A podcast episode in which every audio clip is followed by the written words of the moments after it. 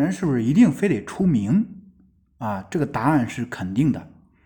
你有没有听过一句话叫“酒香也怕巷子深”？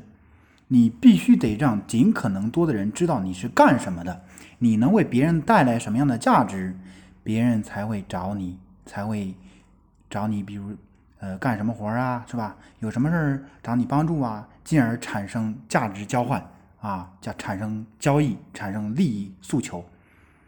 那么，话说回来了啊，每个人都是需要提高自己的名望、名气、社会影响力的，尤其在互联网时代，你如果不想出名啊，不想扩大自己的影响力，只想默默无闻的工作，那么是没有出头之日的。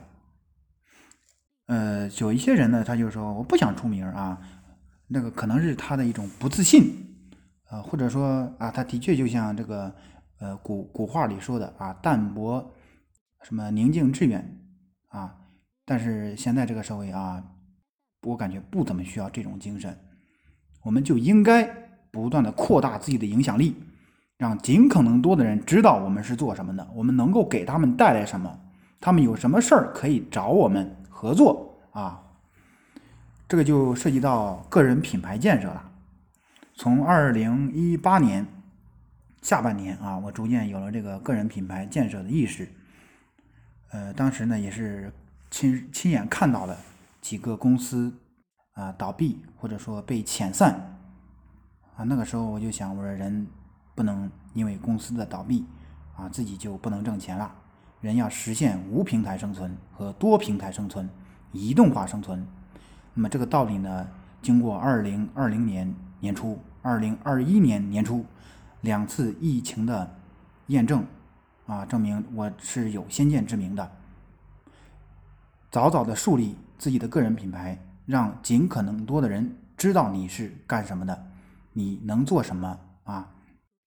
提高自己的知名度，在尽可能多的人的心目中树立高大上的形象，这对于我们的职场提升，对于我们挣钱都是非常有意义的。所以呢。最近我一直在研究啊，怎么帮助一个人出名？那么帮怎么帮助一个人出名？它是有很多方法的啊。呃，做自媒体大 V，积累很多粉丝，对不对？呃，让搜索引擎上尽可能多的出现自己的名字，出现自己的报道，以及为一个人、一个品牌创建一个百度百科啊，什么三六零百科、搜狗百科等等啊，这都是。很实际的，也很有用的出名的方法。那么，我今天这一讲就是在告诉大家啊，呃，有需要做百度百科可以问我啊。最近我们呃推出形成了很多成功的案例啊。